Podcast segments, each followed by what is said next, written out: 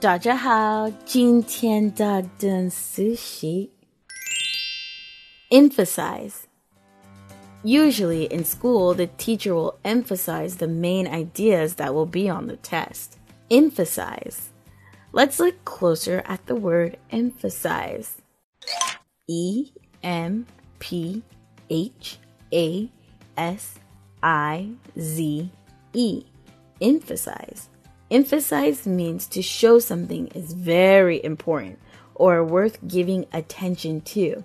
So, teachers, when teaching, will usually emphasize or show that something is important to learn or to keep in mind. Well, at least some teachers let you know.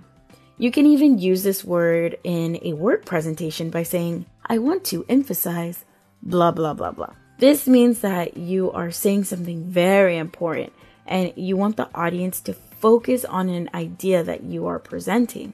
Let us look at some example sentences using the word emphasize. Example 1. I'd like to emphasize how important it is for people to learn foreign languages. Example 2. He emphasized that he did not want onions on his sandwich. Example 3. They emphasized that people were not getting married as much as they used to. Again, the word is to emphasize. Okay, bye guys.